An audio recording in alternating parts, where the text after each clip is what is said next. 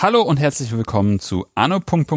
dem Podcast über aktuelle Forschung aus der Geschichtswissenschaft. Mein Name ist Philipp Jansen und ich begrüße alle zur 25. Folge. Durch die Radiostation der Westalliierten kamen Menschen östlich der Elbe mit Metal in Berührung. Schnell entwickelte sich, wie in der DDR oft beobachtet, eine vitale Community, die die raren Platten, Mitschnitte und Informationen austauschte. Wie ebenso oft wurde auch die Metal-Szene von der Stadtsicherheit beäugt und zu diesem Thema begrüße ich meinen Gast, Nikolai Okunev. Hallo. Hallo. Nikolai, kannst du dich zu Anfang einmal kurz selbst vorstellen?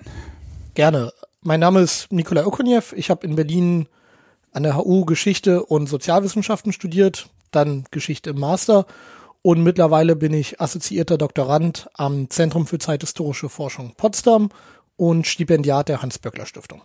Vielen Dank dafür. Wie bist du denn überhaupt zu dem Thema gekommen? Mhm. Ähm, da würde ich so zwei Ebenen trennen. Einmal äh, gewissermaßen die akademische und einmal die äh, persönliche Ebene.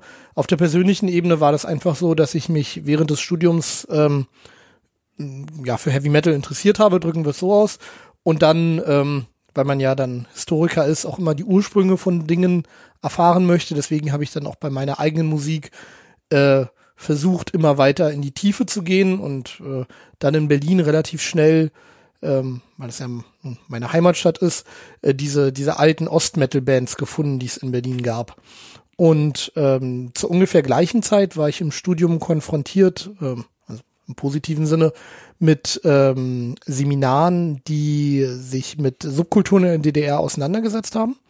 Und äh, die Subkultur, um, um die es da immer geht, äh, quasi, wo es auch einzelne Seminare für gibt, ist Punk. Es geht immer um Punk.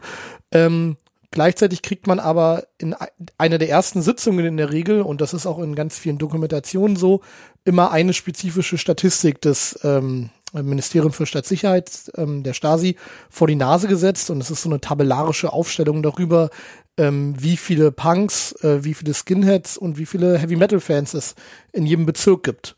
Und in dieser Statistik wird dann, die Statistik ist natürlich totaler Quatsch, weil die haben nur sehr, sehr geringe Ahnung davon, wie viele es wirklich gibt, aber in dieser Statistik sind ähm, Heavy Metals in der Regel die größte Gruppe. Also es gibt verschiedene Varianten dieser Statistik.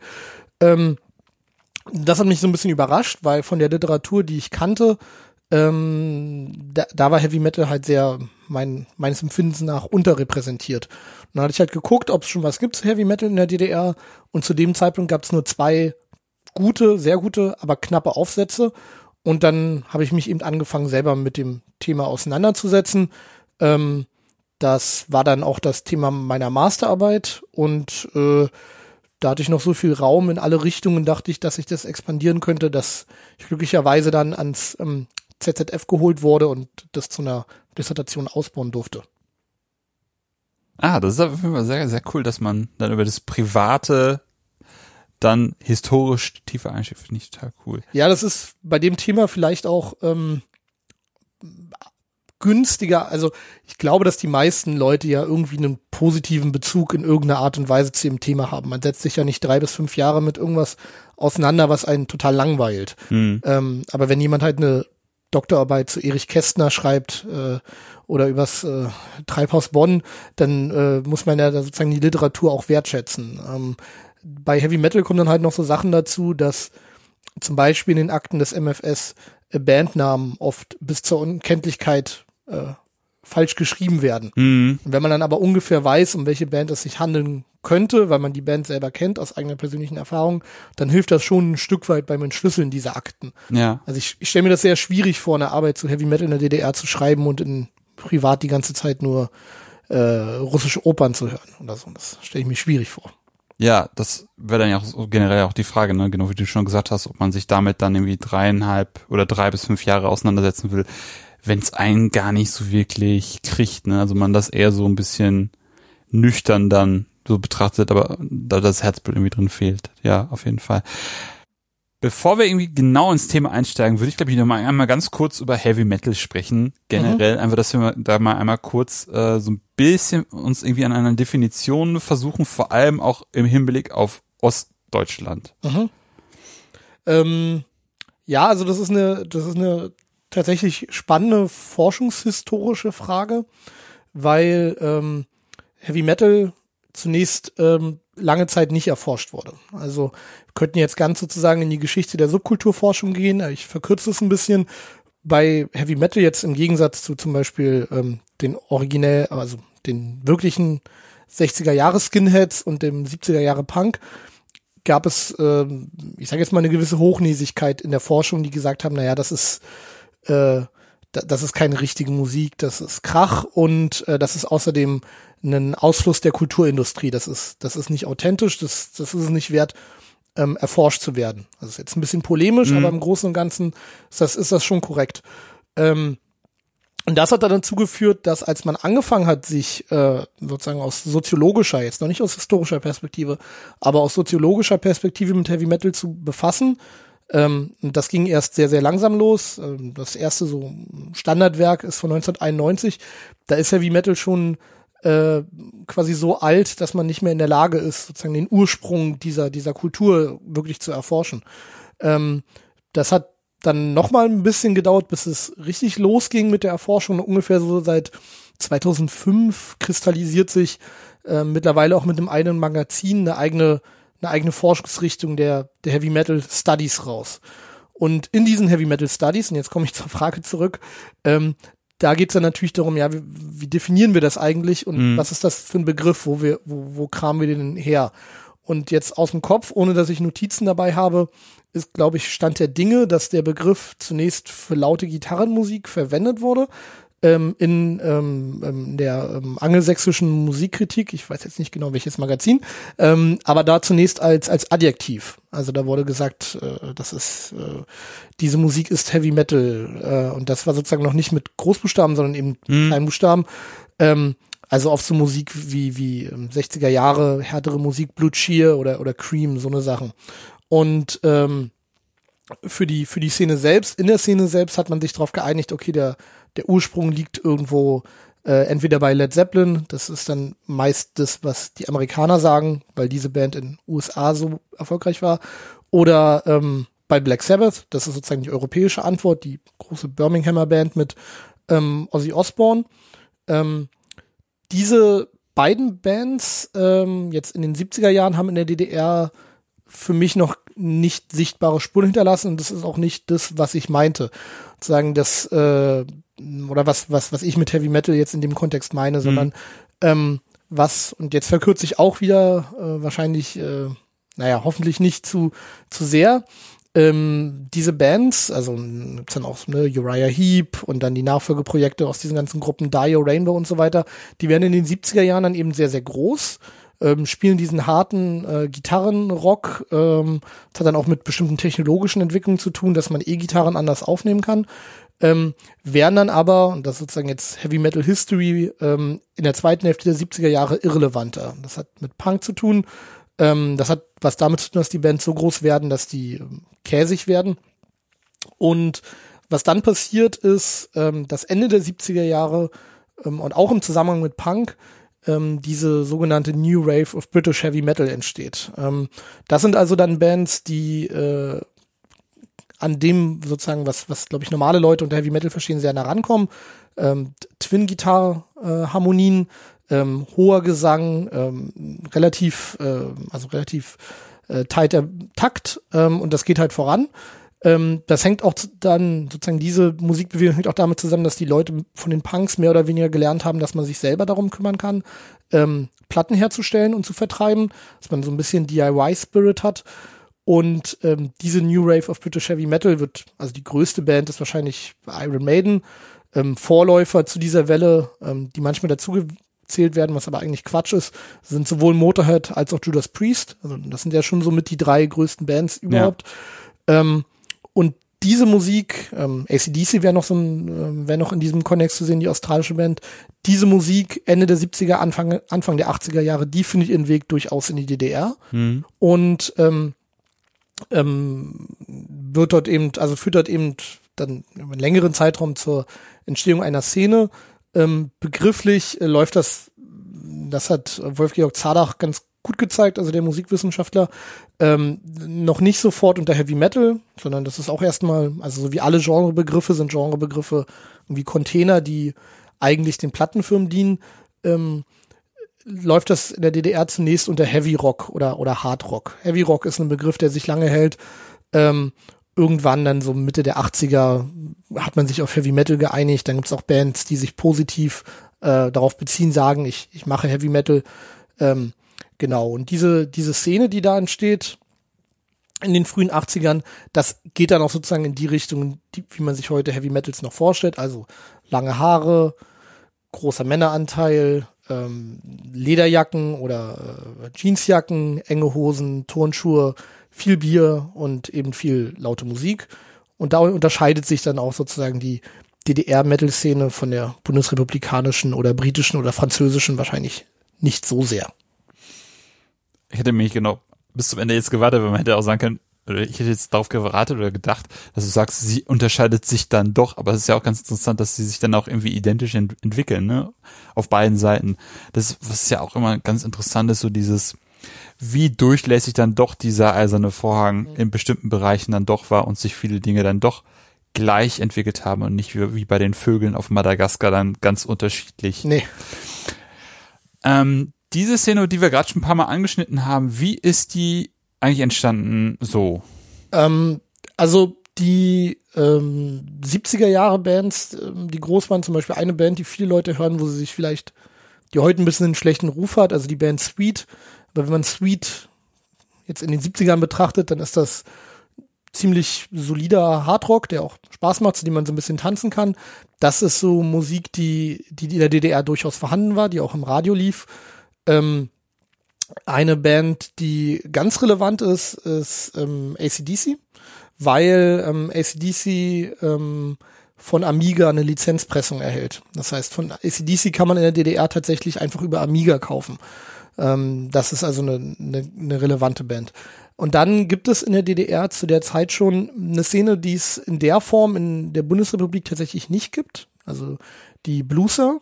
Das sind also Leute, die ähm, also da gibt's auch Bibliotheken mittlerweile zu, eben äh, Blues-Fans, die hören ähm, halt, also klassischen Blues, aber eben auch härteren Rock, die hören durchaus äh, Black Sabbath, ähm, die haben ihre Parkers an, ihre Jesuslatschen, die trinken Rotwein und schlafen am Straßenrand. Also das ist so eine äh, so eine Spielart der Hippies, könnte man fast sagen. Mhm. Und die, ähm, die gibt es aber sehr, sehr lange. Also die gibt es, äh, diese Szene äh, gibt es fast bis zum Ende der DDR.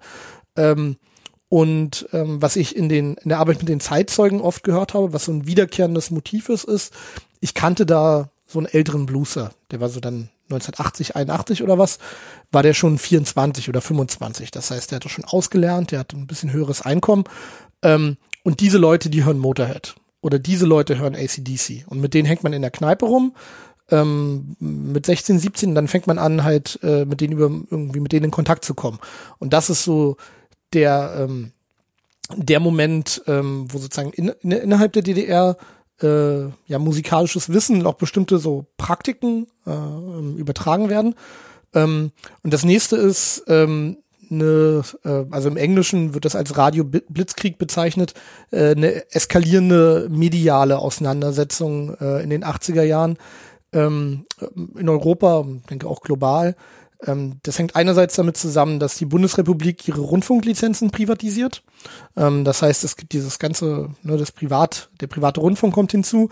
Das äh, führt dazu, dass äh, auf beiden, also auf privaten und auf äh, öffentlich-rechtlichen Stationen viel mehr Musik gespielt wird. Und äh, diese Musik kann zumindest in den Grenzgebieten der DDR ja empfangen werden. Also in südlichen Bezirken ähm, empfängt man dann in äh, Bayern 3 ist, glaube ich, da, wo bei denen die Metal-Sendung läuft. Im im Norden dann eher bei NDR und ähm, Berlin gibt's eben dann RIAS und diese Sachen. Und das andere sind die ähm, Rundfunkstationen der Alliierten, die für einige Leute eine Rolle spielen. Da gibt es ähm, ähm, AFN, ähm, ähm, hat eine Sendung und ähm, ich glaube, das heißt erst American Forces Network und dann Allied Forces Network, aber ist wahrscheinlich falsch oder andersrum, wenn ich es jetzt so sage. Ähm, und BFBS, also British Forces Broadcasting Station. Das sind zwei so Soldatenradios mehr oder weniger, die aber für die Unterhaltung gedacht sind, also für die Unterhaltung der Soldaten. Und ähm, da läuft, da laufen wöchentlich Heavy Metal Shows, wo auch sozusagen nachweisbar ist, dass die Leute äh, die gehört haben. Und ähm, ein zentrales Ereignis könnte ich sozusagen abschließend noch nennen. Ähm, das ist äh, 1983 beziehungsweise 1984 gibt es, äh, findet in Dortmund ein, ein Festival statt ähm, mit sechs, damals die größten Heavy Metal Bands des Planeten. Ähm, und davon gibt es eine, eine Aufzeichnung, ähm, sechsstündige Aufzeichnung. Äh, Rock Pop in Concert heißt diese Reihe. Der Höhepunkt ist eben dieses, oder für die Heavies der Höhepunkt, ist dieses Riesenkonzert.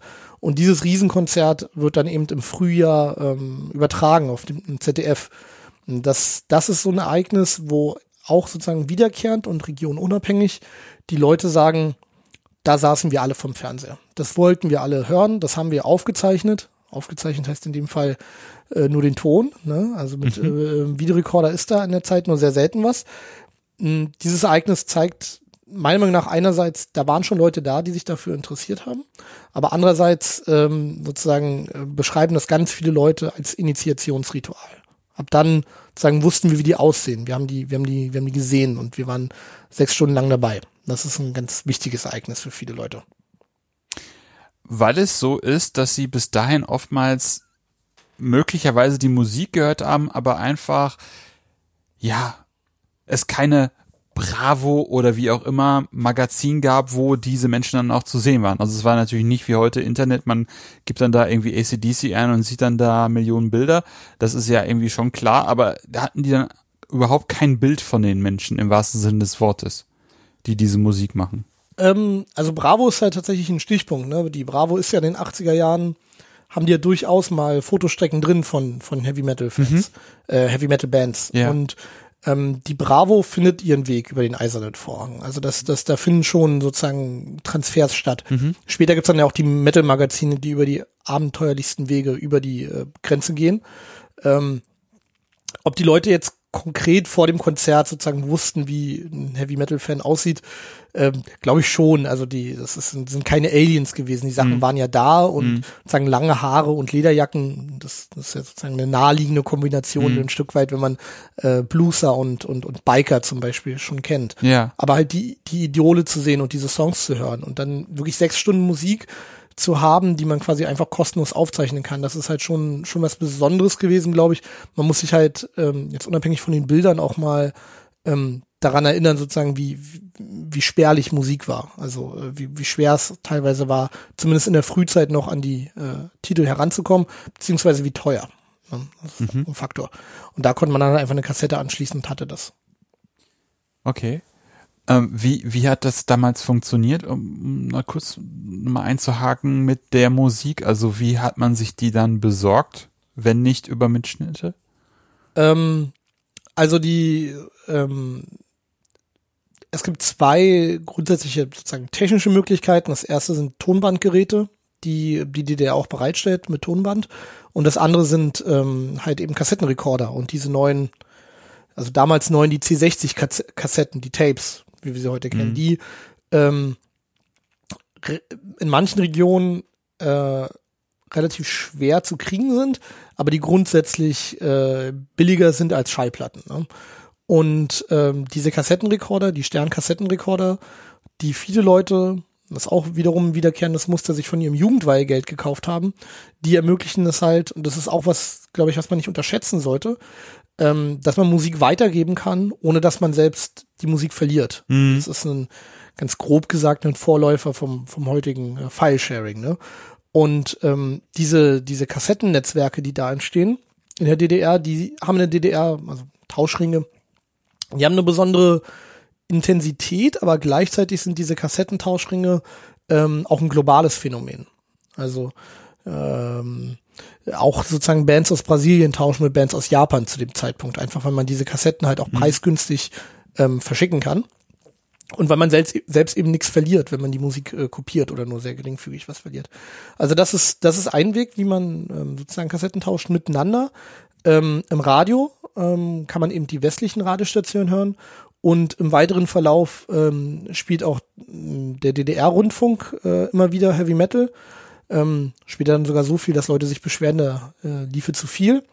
Und ähm, eine andere Möglichkeit, eine dritte Möglichkeit sind ähm, Pressungen von ähm, äh, Heavy Metal Platten aus den West, äh, aus den östlichen Bruderstaaten.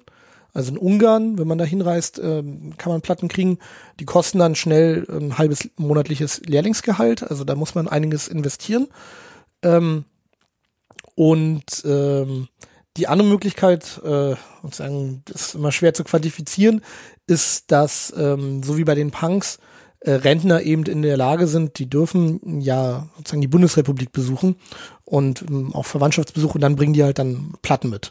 Mhm. Ähm, das ist dann halt zum Beispiel in Berlin, wo es ja dann viel sozusagen auf beide, gibt es ja Verwandtschaften auf der anderen Seite der Mauer, da sozusagen fließt relativ äh, viel Musik äh, nach dem Osten und sozusagen, was man sagen muss, dass diese, diese Art und Weise, die ich jetzt beschrieben habe, dass sie natürlich über Kreuz laufen. Also teilweise ist das so, Leute lassen sich äh, von ihren Verwandten aus Westberlin eine Platte mitbringen, dann geben sie die Platte, weil sie Kontakt haben, dem, äh, dem Redakteur beim Radio, der überspielt die auf Band dort und dann überträgt er sie im Radio und dann können andere Leute sie wieder aufnehmen. Mm. Also das geht kreuz und quer, beziehungsweise ich habe einen Plattentauschring, ich krieg pro Monat krieg ich meine zwei, drei Platten dann kommen meine Kumpels zu mir, die bringen das Bier mit.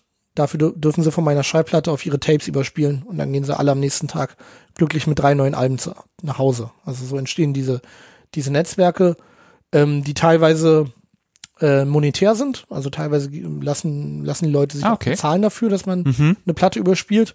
Das ist dann ganz spannend, weil ähm, da findet man tatsächlich Anzeigen äh, mhm. in, ähm, im neuen Deutschland oder in der, in der neuen Zeit. Also da annoncieren Leute damit, ja, schickt mir eure Tapes, dann, dann überspiele ich euch Heavy Metal.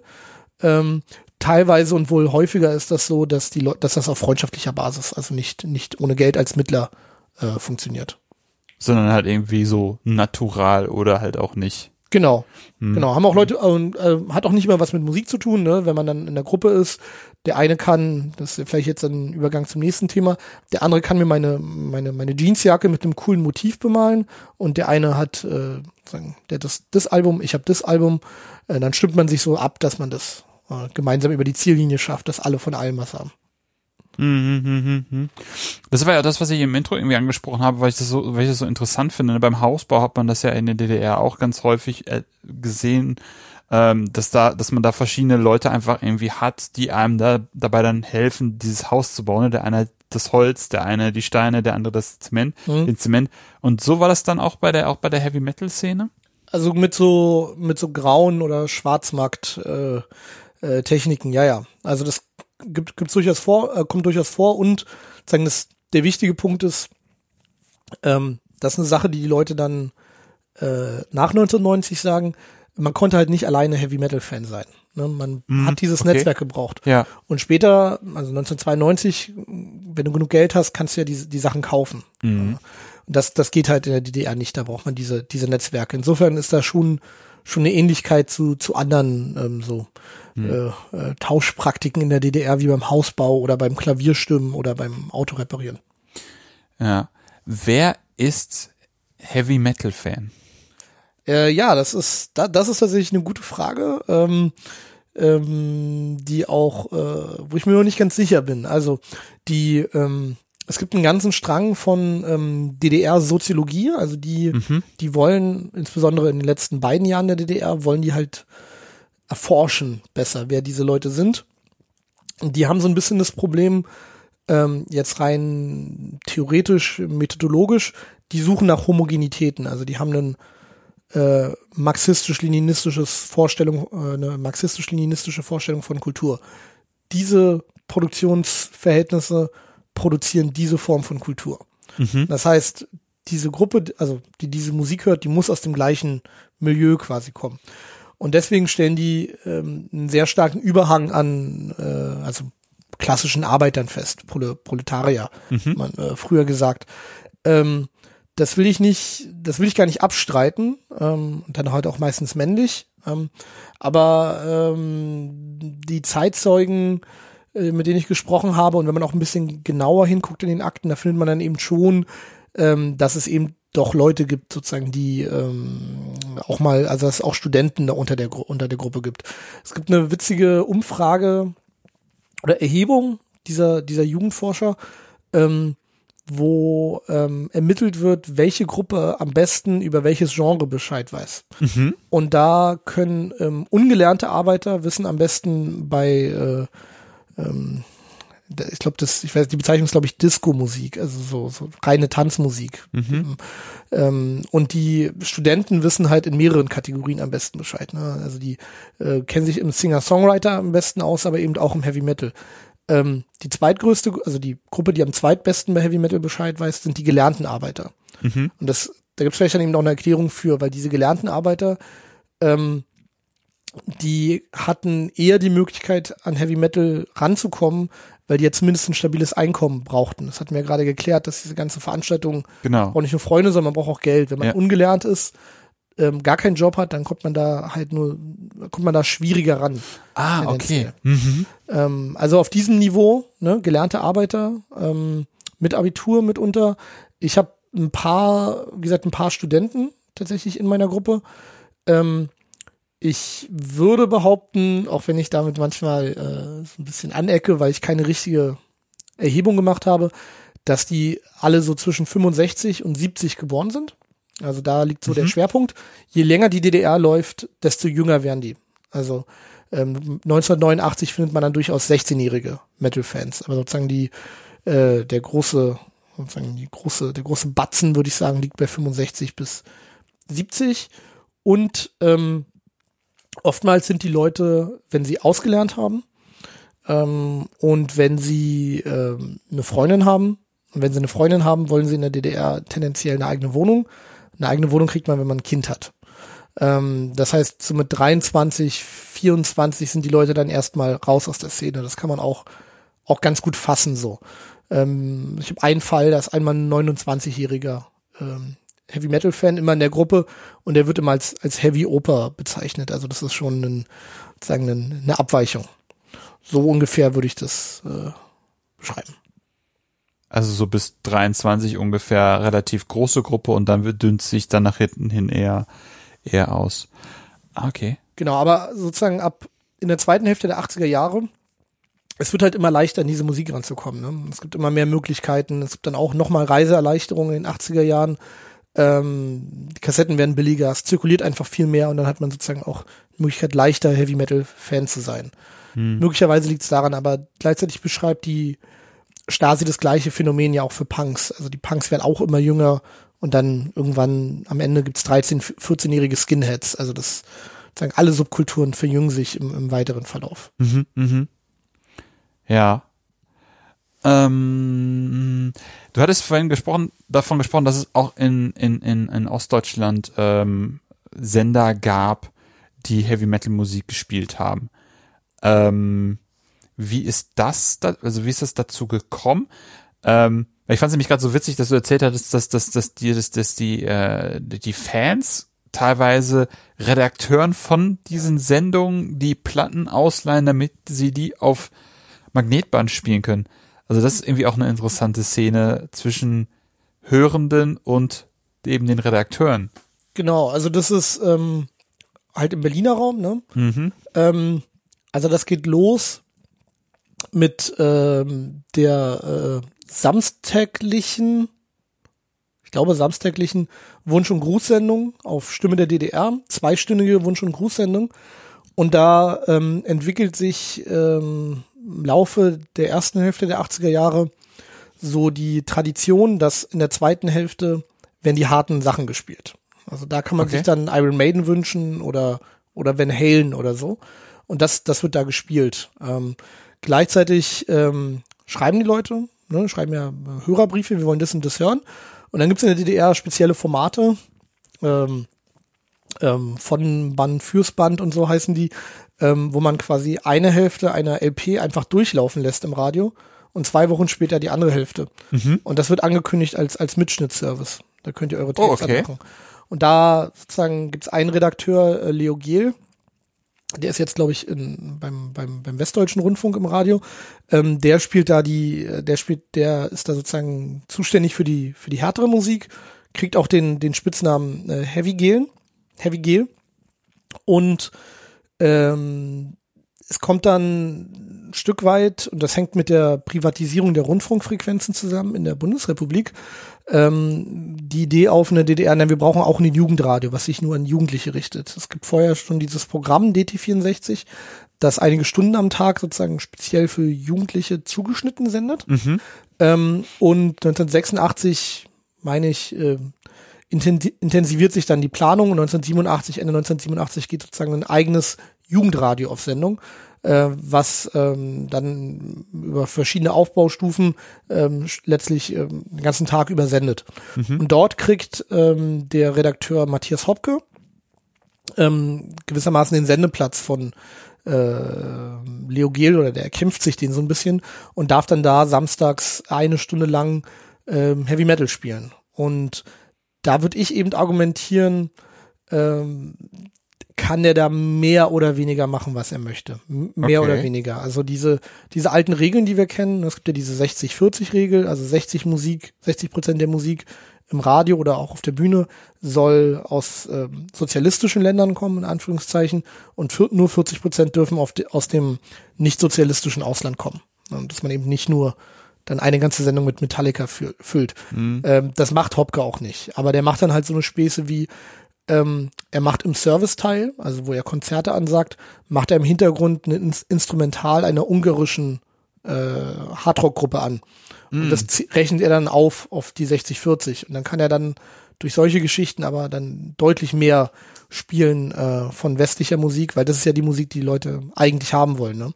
in der Regel, ähm, als erlaubt ist. Und das würde ich argumentieren, sozusagen, das erodiert im Verlaufe der, der letzten paar Jahre der DDR noch weiter. Also ganz am Ende dürfen die wirklich, das ist dann so ein bisschen egal. Und da ähm, spielen sie dann auch Sachen, wo du dir denken würdest, hm, da würde ich ja schon beim Titel sagen, so ein Song wie Over the Wall oder so, das würde ich, oder Breaking the Law, sind das, sind das, oder Bombenhagel, ne, wo ähm, Bombenhagel ein Titel der Gelsen, Gelsenkirchener Band Sodom, wo im äh, Mittelteil ein Gitarrensolo drin ist, was auf der Melodie der deutschen Nationalhymne basiert.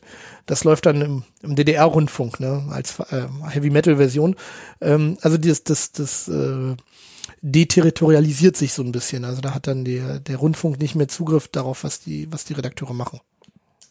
Für, für mich als Historiker ist diese ganze Radiosendung absolut grandios, weil ähm, ähm, leider gibt's nur sehr wenig Aufzeichnungen. Also ähm, gibt ein paar Schnipsel, eine Sendung habe ich komplett. Aber wie das so ist in der DDR, äh, das produziert Bürokratie. Also ich habe Musiklaufpläne ohne Ende, ich habe Manuskripte und ich habe die Hörerbriefe. Also da gibt's dann hunderte Hörerbriefe und die sind, das sind halt großartige Quellen, weil das, weil das Ego-Dokumente sind, wo die Leute über sich selbst schreiben, was sie mögen, was sie an der DDR stört. Und die haben so ein bisschen die, ähm, die Eigenschaft, was man aus anderen Bereichen kennt, von Eingaben.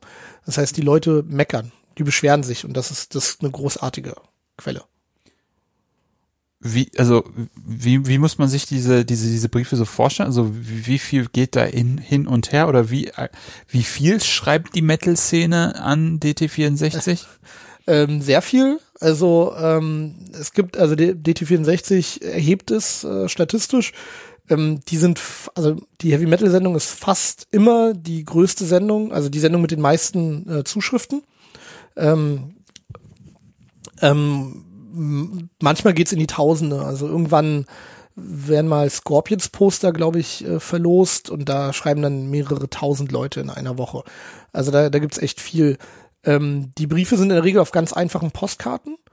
Ähm, manchmal ist es auch so, dass Fanclubs schreiben. Das ist dann ganz interessant, weil dann sagen die, nein, wir sind, hier ist nicht eine Person, die sich diesen Titel oder so von Metallica wünscht. Wir sind 13. Und so versucht man sich da mehr Gewicht zu verschaffen, ähm, was auch ganz spannend ist. Und manchmal liegen auch im Archiv die Antworten, die DT64 ähm, Ah, cool. geschickt. Dann hat man, das ist dann halt ganz interessant, dann braucht man auch die Sendung nicht unbedingt. Also, weil wenn man sozusagen die Musiklaufpläne hat und die Reaktion der, äh, der Fans, dann weiß man ungefähr, was in der Sendung passiert ist. Also Hopke beleidigt zum Beispiel einmal die, oder beleidigt, also bringt einen Spruch über die kalifornische äh, Thrash Metal Band Slayer, er nennt die Milchbubis und da ist eine eine Wolke von Zuschriften, äh, wie, wie es denn sein könnte, dass der, dass der Abderit Hopke äh, Slayer beleidigt. Oder einmal diese, diese samstägliche Wunsch- und Grußsendung, also noch bevor es die DT460 gibt.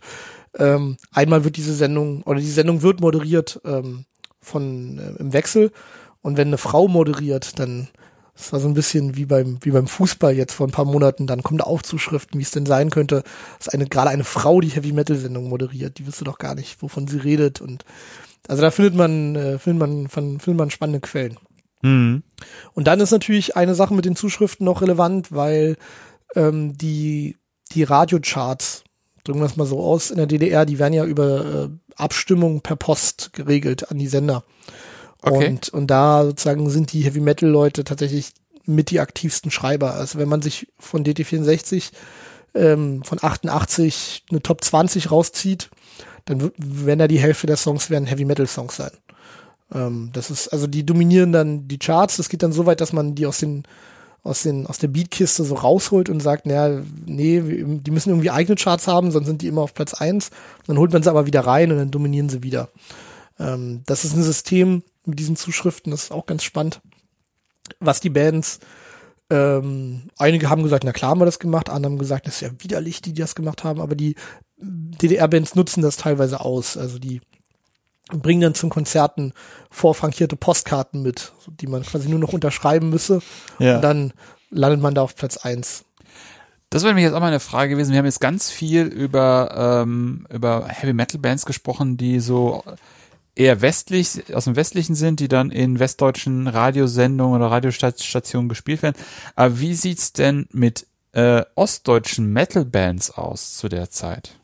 Ja, also da ähm, gibt's auch schon Bands quasi seit den 70er Jahren. Also ganz oft sind die erste Welle sozusagen an Bands, das Kapitel habe ich noch nicht geschrieben, aber sozusagen die erste Welle an Heavy Metal Bands, das sind dann schon Leute, die in den 70er Jahren aktiv waren. Die äh, haben schon auf so Jugendtanzveranstaltungen dann mal Van Halen gecovert oder eben äh, Highway to Hell oder sowas, irgend so eine, so Gassenhauer. Und mit Entstehen dieser Szene ähm, spezialisieren sich bestimmte Bands und sagen, okay, wir machen jetzt noch Heavy Rock und dann später Heavy Metal. Ähm, von diesen Bands äh, wird in der Regel erwartet, dass die bei Live-Auftritten ähm, covern. Und beinahe ausschließlich. Also äh, das äh, greift dann auch manchmal die künstlerische Integrität der Band an, aber es wird eben erwartet, ähm, wir wollen hier, wenn du zehn Songs spielst, dann sechs oder sieben davon müssen vom neuen Iron Maiden Album sein, weil eben die Fans nicht in der in der Position waren, Iron Maiden wirklich mal live zu sehen. Ne? Diese diese Funktion wird dann eben Ersatzfunktion genannt. Ähm, eine Band, die da wahrscheinlich eine große Rolle spielt, ist Formel 1 aus Berlin. Ähm, das mit allem nötigen Respekt, aber die profilieren sich eben als, als Formel 1 oder Judas Priest Coverband. Äh, Formel 1 ist relevant, weil ähm, das die einzige Band ist, die in der DDR ein komplettes Album aufgenommen hat mit Live im, Live im Stahlwerk.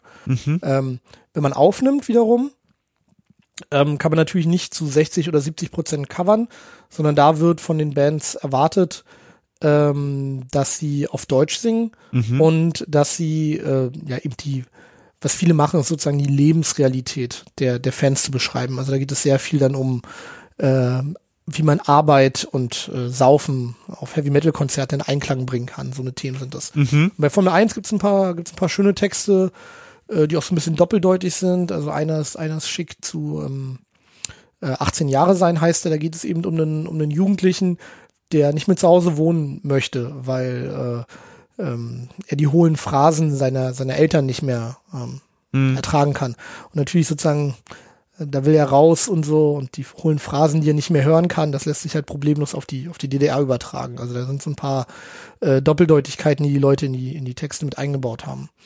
Ähm, über die Zeit dann wiederum ähm, gibt es Bands, die sich extremeren Stilen verschreiben. Also was ich vorhin gesagt habe, diese New Rave, Rave of British Heavy Metal, Ja. die radikalisiert sich wiederum. Also da finden in den 80er Jahren gibt es dann Thrash Metal, also das, wo Metallica wahrscheinlich die größte Band ist, Black und Death Metal, also es wird quasi noch lauter, die Gitarren werden erstmal noch tiefer gestimmt, das wird tendenziell noch schneller. Ähm, und diese Bands in der zweiten Hälfte der 80er Jahre gibt dann auch welche, die diese Stile nachspielen. Da gibt's dann immer mehr Bands, die sich sozusagen um den offiziellen Kulturbetrieb, also es gibt ja auch ein Einstufungsverfahren, es darf ja nicht jeder auftreten, die sich darum nicht mehr kümmern und die auch nicht mehr ins, ins Radio streben, sondern die einfach äh, bei den Live-Konzerten das spielen, ähm, was sie möchten. Und das dann eher so ein bisschen in Richtung illegale Konzerte geht? Ja. Okay, und weniger so dieses hochoffizielle, wo man dann mit Vorverkauf und so weiter und so fort und groß ankündigen, da an aber diese entsprechenden Quoten und Regularien von den, von den staatlichen Organen dann übergeholfen bekommt. Da, ja, also es geht in die richtige Richtung, aber das äh, sozusagen, da muss man sich, glaube ich, ein bisschen von dem, wie man sich die DDR vorstellt, äh, gedanklich entfernen, weil, ähm, also ich habe die Zahlen jetzt nicht parat, aber die äh, ähm, Orte, an denen Konzerte gespielt werden, also Jugendtanzveranstaltungen, in dem in, äh, wäre der korrekte Begriff, das ist halt nicht mehr zu fassen. Also nicht, nicht mal die Stasi kann sozusagen äh, mit all ihren Mitteln äh, verlässliche Statistiken mhm. aufstellen. Es gibt überall flächendeckend Sachen. Ähm, nicht nur Heavy Metal, aber es gibt sozusagen sehr, sehr viel. Man hat, man will die Leute, man will die Jugendlichen in die Häuser reinholen, in die Kulturhäuser reinholen oder in die Gaststätten reinholen, äh, damit sie da Musik hören ähm, sozusagen und nicht auf der Straße rumhängen. Und mhm. das, das, das hat dazu geführt, dass es eine massive Expansion dieser Veranstaltungsorte gibt. Ähm, DJs, Diskotheken, alles mögliche davon gibt es sehr, sehr viel. Und das ähm, private Gaststätten eben, das kriegt das MF, äh, MFS nicht mehr, nicht mehr vernünftig kontrolliert. Mhm. Also nicht mehr, nicht mal in Berlin. Und ähm, es gibt dann eben Bands, die äh, Sachen machen, die äh, nicht so koscher sind und wenn sie da damit in Leipzig ähm, Stadt erwischt werden, dann kriegen sie da Spielverbot und dann treten sie eben in Leipzig Land auf. Mhm. Oder äh, fahren bis nach Brandenburg, mhm. fahren immer weiter in die Peripherie.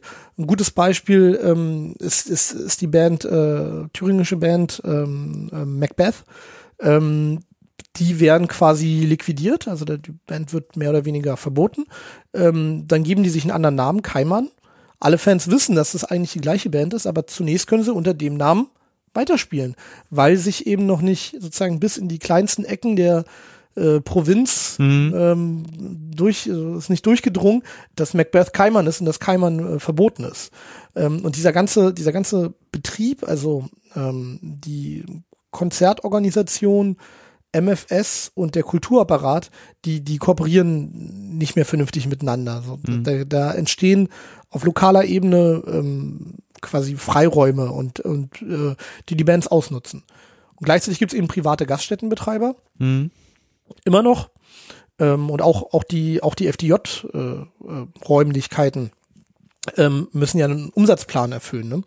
Ähm, und denen ist das immer mehr egal, was da sozusagen ideologisch läuft, sondern die wollen ein äh, Publikum, was kommt und die Heavy Metal Leute kommen. Die, mhm. Äh, die, die, die fahren 30, 40, 50 und mehr Kilometer am Tag. Ähm, wenn dann ein gutes Konzert ist, schlafen dann zur Not im Wald, um am nächsten Tag zurückzufahren nach dem Konzert, aber die kommen. Ähm, auch wenn man halt irgendwie in Döbeln auftritt oder, oder irgendwo am, am Rand äh, äh, sozusagen der, äh, der Städte, die kommen eben und, und die trinken. Also die sorgen für Umsatz. Und ein privater Gaststättenbetreiber hat eben Interesse an Umsatz. Und äh, das sorgt eben dafür, dass, dass, dieser, dass diese Konzertlandschaft einerseits unübersichtlich wird, aber andererseits eben dann enorme Freiräume bietet für Heavy Metal Fans. Das, ich finde, das nochmal ein spannender Hinweis, dass, dass eben da dieser Austausch auch nicht da ist, dass eben solche Möglichkeiten wie man verbietet eine Band, sie benennt sich einfach um und dann weiß dann der Konzertveranstalter überhaupt nicht, das ist die verbotene Band oder man zieht halt einfach eine Gaststätte weiter oder einen Ort weiter.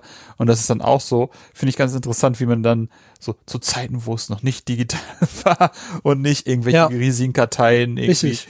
überall hin ausgetauscht werden, dass, dass man sowas einfach, sowas im, ja, einfach machen konnte. Mit einfachen Mitteln. Ja, und das, das, äh, genau, also das ist, man hat so ein bisschen eine Vorstellung, ne, preußische Verwaltungsstruktur mhm. und zentralistischer, sozialistischer Staat und trotzdem ist das eigentlich alles Kraut und Rüben meiner Meinung nach.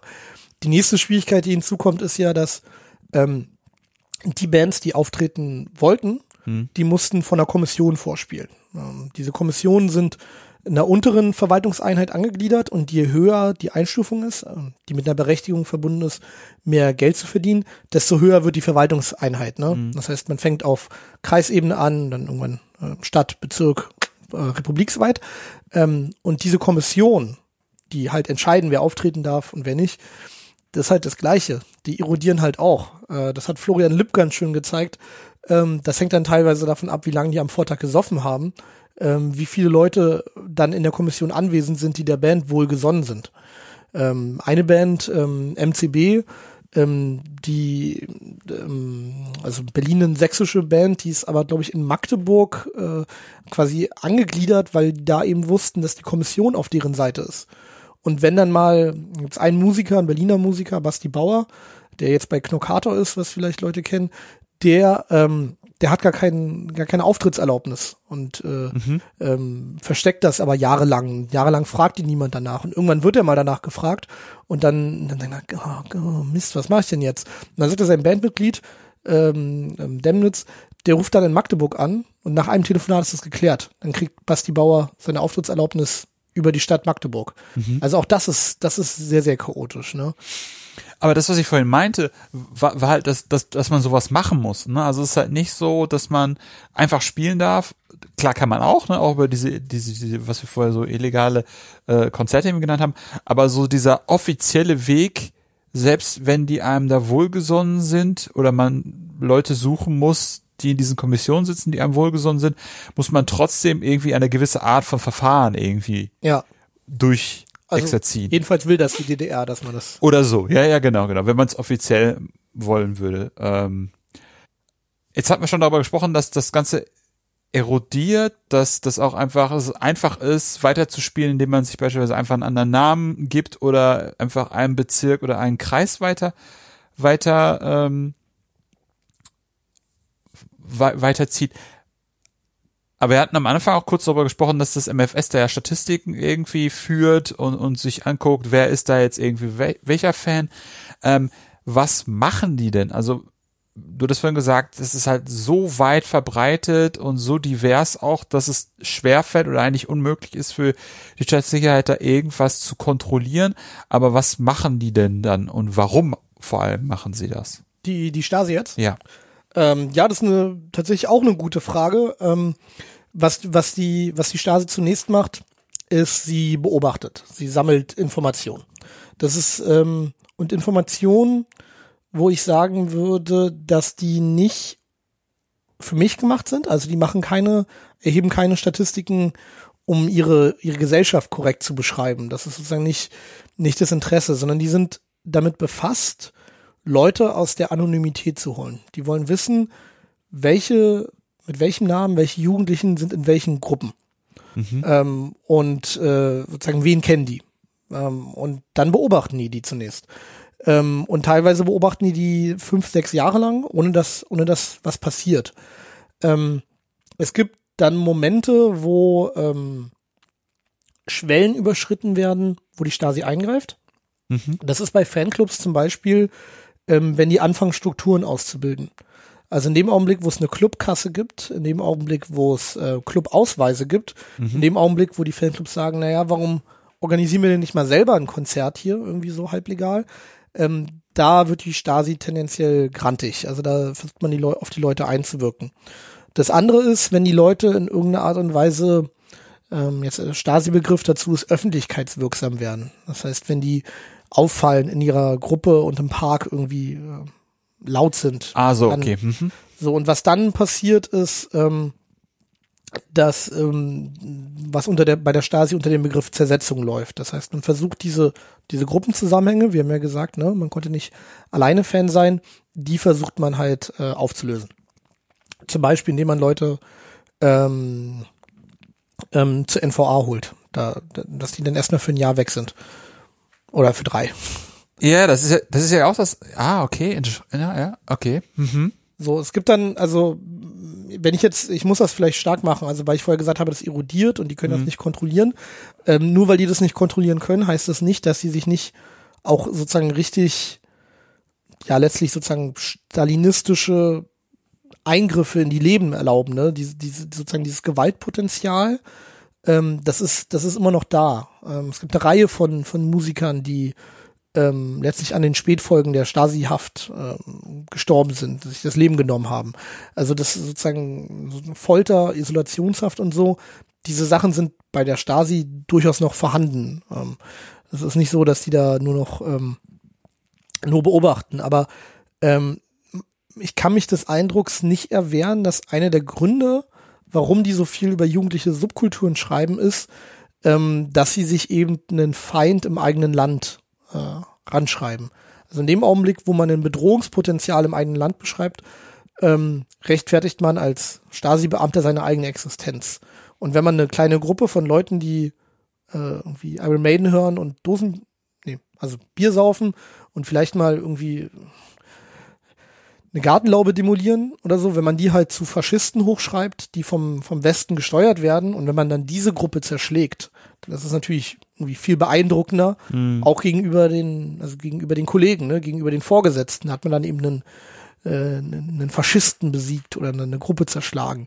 Ähm, vieles von dem, was man in den Akten findet, äh, sind aber sozusagen, und da wird's auch als Historiker, dann, da ist man so ein bisschen dankbar, die beschreiben einfach Petitessen, die beschreiben winzig, winzig kleine Details, unwichtige äh, Sachen, die die Leute machen, die aber dann eben für Historiker interessant sind, wenn man sich für den Alltag der Leute interessiert.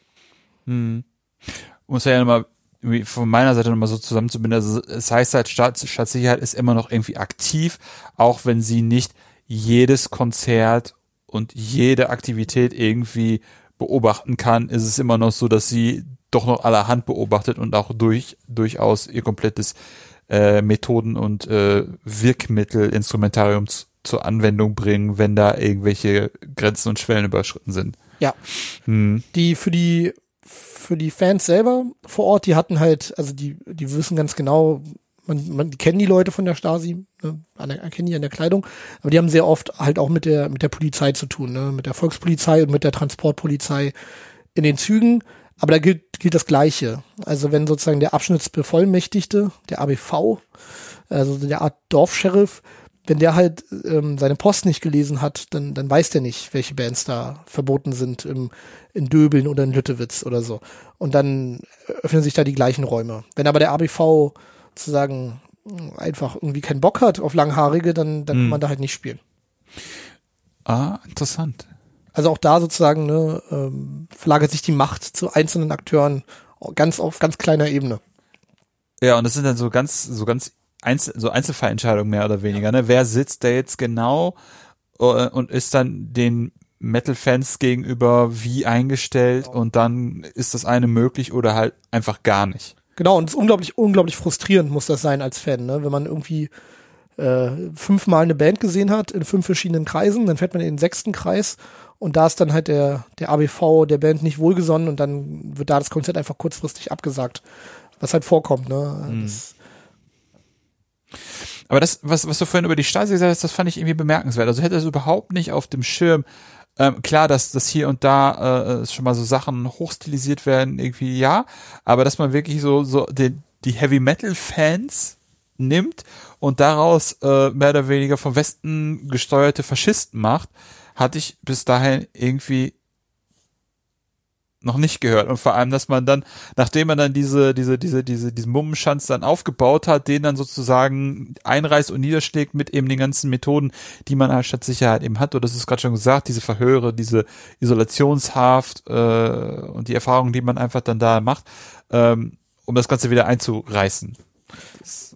Und, und wo ich mir nicht sicher bin, wo dann Stasi-Experten mehr wissen als ich, ist, inwiefern das sozusagen mit Zynismus verbunden ist. Also vielleicht ist es ja so, dass der Stasi-Agent in, in äh, Stasi-Beamte in, in Suhl, äh, wenn er Leute mit Lederjacken sieht, wo Totenköpfe draufgemalt sind, vielleicht denkt er ja wirklich, dass das sind Leute, die die SS cool finden. Na, das sind die Assoziationen, die gemacht werden. Also vielleicht ist das sozusagen das durch die Prägung des Beamten tatsächlich das Wahrnehmungsdispositiv so ist, wie es ist. Also ich bin mir gar nicht sicher, dass die, dass die immer lügen. Hm. Wo ich mir recht sicher bin, ist, dass die ziemlich daneben liegen in ihren, in ihren Analysen. Also da, da, die wissen, es passiert irgendwas, aber was genau es ist, das, das wissen sie nicht so richtig. Und was ja auch ganz interessant ist, auf der anderen Seite sozusagen, das ist, kann ja durchaus sein, ne, dass das irgendwie vielleicht sogar wirklich diese Totenköpfe der SS irgendwie sind, weil ja auch zumindest, ich kenne es zumindest aus dieser Gothic-Szene, Mhm. ja ganz häufig da extrem mit auch Bildern gespielt wird. Also da sehen die Leute halt irgendwie aus, als hätten sie halt so eine SS-Uniform an. Ja. Da fehlt halt nur noch äh, der Reichsadler und der Totenkopf oder teilweise ist sogar der Totenkopf da drauf und spielen dann irgendwie mit diesem mit diesem rechten Symbolen so ein bisschen auch. Aber ich verstehe, was du meinst, dass, dass, dass man einen Totenkopf per se sieht und gleich irgendwie an, an SS denkt und sagt, okay, das muss jetzt ein Nazi sein. Naja, und ne, ne, sozusagen ne, ähm, das Spiel mit rechten Symbolen, das, das ist ja ein Heavy, das ist ja offensichtlich auch bei Heavy Metal, dass die Mhm. bestimmte sozusagen totalitäre Symbolik äh, interessant ist, weil es ja einfach eine, es ist einfach eine Grenzüberschreitung und das provoziert ein bisschen. Und in der DDR provo provoziert das halt dann vielleicht noch, noch stärker, weil man sozusagen die Legitimationsgrundlage des Staates so ein bisschen damit kitzelt. Genau, der sich ja als antifaschistischer Staat ähm, stilisiert hat. Ähm, du hattest vorhin schon ein paar Mal über Oral History gesprochen, beziehungsweise über deine Interviews, die du, die du führst. Ähm, was hat das damit auf sich? Also wen fragst du da? Was mich aber äh, reine Interessensfrage, wie kommt man an solche Leute? Ja, das, ähm, also ich habe ähm, eigentlich angefangen und habe gesagt, ich will nur, will nur Fans interviewen. Ähm, mittlerweile habe ich auch eine Reihe von Musikern interviewt. Also ich bin jetzt so bei 20 Leuten. Das ist also die, die Leute, die nur Oral History sa machen, sagen, das ist viel zu wenig, aber ich, äh, ich habe genug zu tun sozusagen.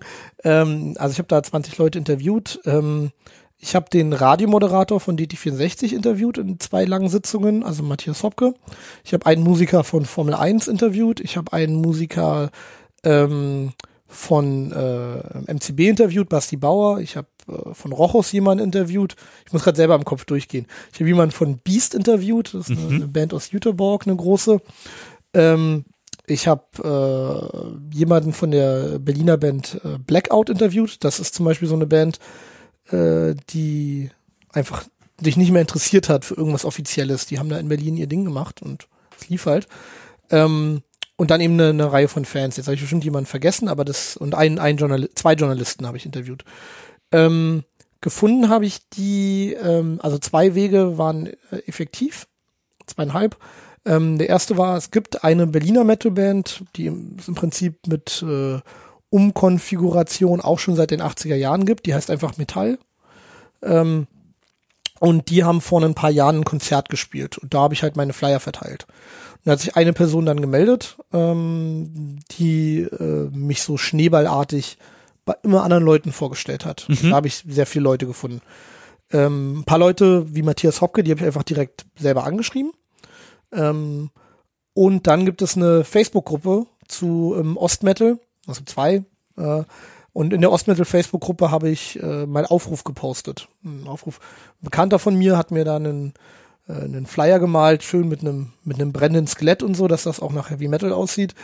Und ähm, das, das war auch sehr effektiv. Und da gab es dann auch wieder sozusagen Leute, die, ja, hier, ich habe mit dem geredet, red mal mit dem. Und da habe ich ganz, ähm, ganz coole Interviewpartner, also, also alle Interviewpartner waren natürlich total cool ähm, äh, gefunden. Ähm, auch darunter zwei Frauen, was, was sozusagen eine äh, besondere Herausforderung war, mit methodisch an die ranzukommen. Aber bin ich ganz froh drüber, dass ich die auch eben auf dem Schirm hatte. Mhm. Eine, eine Sache, vielleicht eine Anekdote, wenn die nicht zu kompliziert ist. Also ich bin immer auf einem Festival in Thüringen. Und das Festival in Thüringen, Metal Festival, äh, da ist eine, ähm, so eine Kindereisenbahn. Mhm. Weißt du, was ich meine? So, ein- so ein, weil das ein altes FDJ-Feriendorf ist. Ja, ja, so eine Miniatureisenbahn, wo Genau. man drauf, drauf, drauf fahren kann wahrscheinlich. Genau. Ja. Von dem Festival hatte ich auf einem anderen Festival in Tschechien ein T-Shirt an. Und dann hat mich jemand angesprochen im tiefsten Sächsisch, den ich zunächst nicht verstanden habe. Und dann, ne, weil der kannte das Dorf, wo das Festival stattfindet. Und dann habe ich mit dem geredet äh, und der nicht nur ist der Heavy Metal Fan, sondern der hat in seiner Lehre äh, diese Eisenbahn verlegt. Ah, okay. ja. Und das war, das, das war auch ein cooles Interview. Das war so ein bisschen ein, der war ein bisschen älter als die anderen, also der war ähm, Jahrgang 55. Ähm, der konnte das so, der konnte so die ganze Frühzeit so ein bisschen beschreiben. Das war auch ganz cool. diese Leute zu interviewen. Genau. Was mich so ein bisschen anschließt, ist mich, wie hat sich denn dann überhaupt diese ganze Metals, Metal-Szene in Ostdeutschland nach 89, 90 dann weiterentwickelt? Und was wären so deine Ideen, warum das so passiert ist? Also was, was sozusagen alle beschreiben, was man auch schon quasi 1990 lesen kann, ist, dass diese Szene halt kollabiert. Also es gibt, vorher ist die Szene, wie gesagt, wirklich ziemlich groß. Ja. Ähm, ähm, aber die, die ist dann ähm, erstmal weg. Und das hat, das hat eine Reihe von Gründen. Also das, ähm, das erste ist, ich glaube, also viele Leute, ähm, die auch sozusagen, ich sag jetzt mal, mental mit der DDR schon abgeschlossen hatten, die sind dann halt sehr schnell in den Westen gegangen. Und da sind dann bestimmte, bestimmte Säulen quasi weggefallen. Ähm, das nächste ist, dass diese ganzen Spielstätten, wo die Bands gespielt haben, die ja alle so Mhm. offiziell waren, also FDJ, Mhm. vi- das, viele von denen haben halt geschlossen. Also davon ist, Ah, okay. die waren dann weg. Die Bands wiederum haben jetzt zum großen Teil Cover gespielt. Und die Cover hatten jetzt keinen Wert mehr, weil jetzt konnte man sich die Bands ja äh, selber Mhm. angucken. Das geht auch sehr schnell. Also noch in ähm, erster Hälfte 1990, also noch zu DDR-Zeiten, touren erste westliche Bands dann in der DDR, die die DDR natürlich als, als Markt begreifen. Ne? Die wissen, da gibt's viele Fans, da gibt's 13 Millionen Einwohner oder so und die wollen sofort auf diesen Markt. Die verdrängen dann halt äh, mehr oder weniger die, die covernden Bands.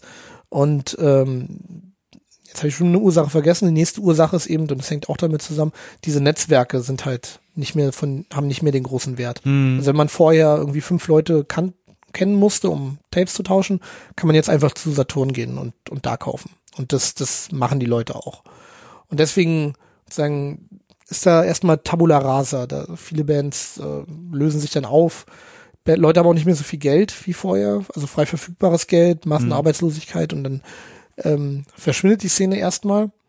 Ähm, ich würde dann sagen, das ist dann sozusagen müß, müsste dann fortgesetzt werden, die Forschung von jemand anderen, dass ähm, diese Stile, diese sehr extremen Stile, die wir Ende der 80er gesehen haben, also diese Mhm. Black- und Death Metal Ja. Sachen, ähm, ähm, dann auch aus Norwegen, ne, weil gerade Lords of Chaos im Kino ist, äh, das, das schlägt, glaube ich, relativ schnell tiefe Wurzeln in Ostdeutschland, weil ähm, ähm, da erstmal, weil da eben diese Tabula Rasa Situation ist. Als dann sozusagen Black Metal ähm, rüberkommt, ähm, zunächst erstmal aus Norwegen, entstehen dann in bestimmten Ecken der DDR, in Thüringen äh, zum Beispiel extrem viele Bands, die bis heute sozusagen da verwurzelt sind.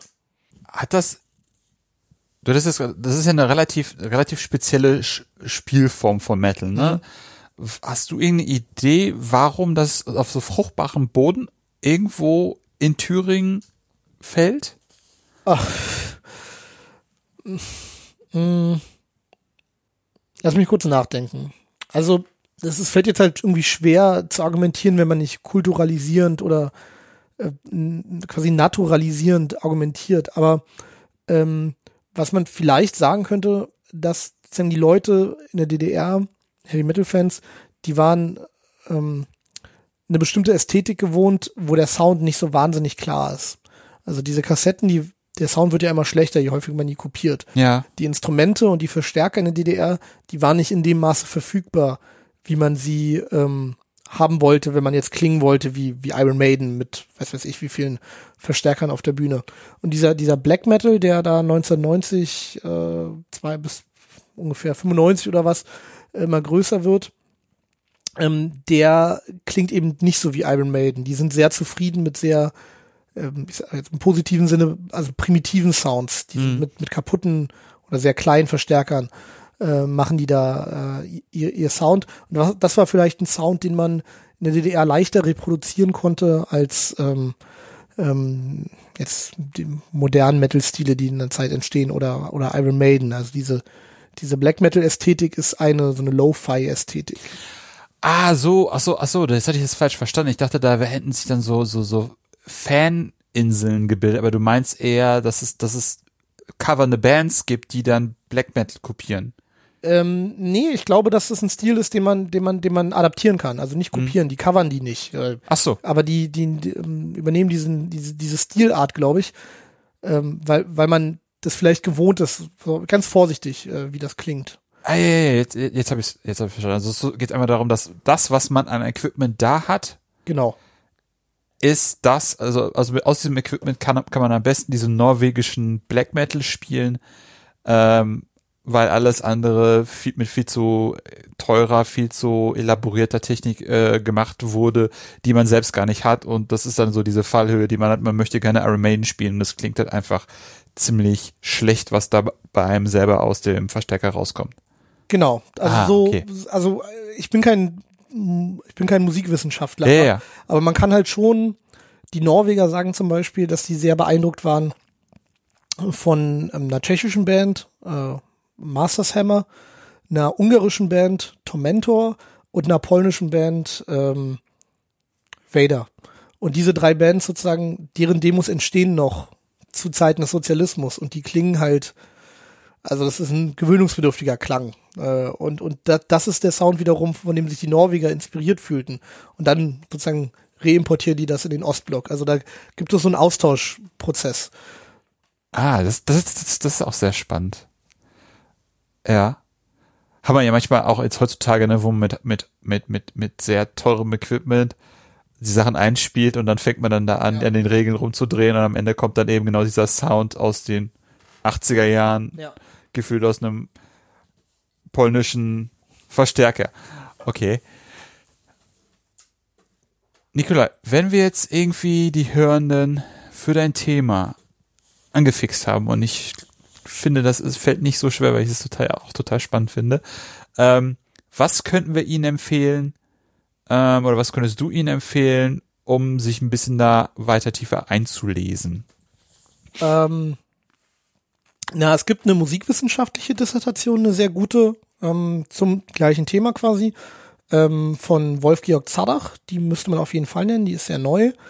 Es gibt einen Aufsatz von Uwe Breitenborn, äh, Bombenhagel hinter Eis hinterm eisernen Vorhang. Auf, auf jeden Fall mit den Begriffen findet man den Aufsatz.